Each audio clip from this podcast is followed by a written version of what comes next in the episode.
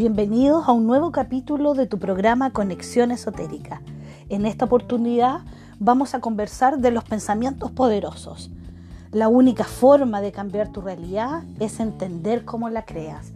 Frase muy importante que de la cual obviamente eh, nace la pregunta ¿cómo es que nuestros pensamientos construyen la realidad? Y sabemos que los pensamientos condicionan en gran medida nuestro, nuestra salud mental la práctica de ciertos hábitos, pensamientos y la resistencia al cambio originan nuestra realidad. Pues entonces la única realidad con la que convivimos de verdad es una simulación creada por nuestro cerebro mediante nuestros pensamientos.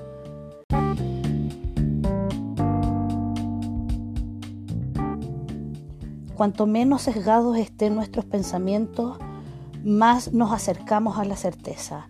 El problema, claro, viene cuando hemos sido educados en generalizaciones, perdón, en prejuicios, en falsas creencias, en dicotomías que nos hacen alejarnos de lo real.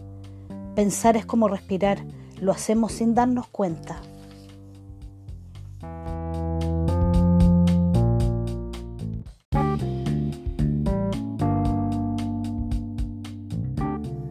Se estima que solo alrededor del 20% de nuestros pensamientos llegan a hacerse realidad.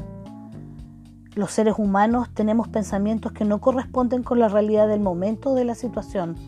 Estos se llaman pensamientos deformados e irracionales. Es decir, son ideas que se nos vienen a la cabeza y nos impiden ver la realidad. Suelen llevarnos al error y eso influye en gran medida y directamente sobre nuestro estado emocional. Las interpretaciones sobre la realidad son las que nos llevan a ser personas estables o inestables a nivel emocional más que la realidad misma.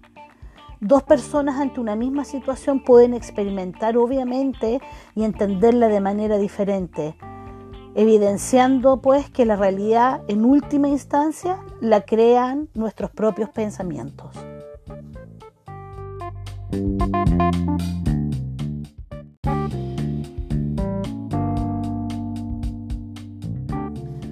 ¿Cómo pensar de manera sana y racional? Los acontecimientos no causan los problemas emocionales y de conducta, sino que estos son causados por las creencias que subyacen a las interpretaciones de estos problemas. ¿Qué es pensar de manera racional?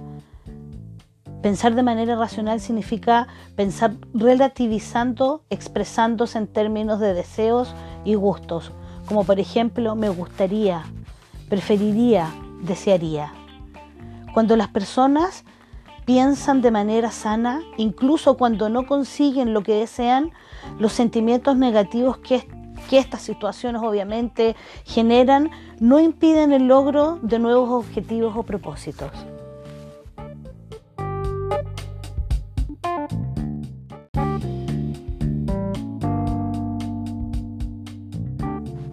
Conocimientos puede tenerlos cualquiera, pero el arte de pensar es el regalo más escaso de la naturaleza.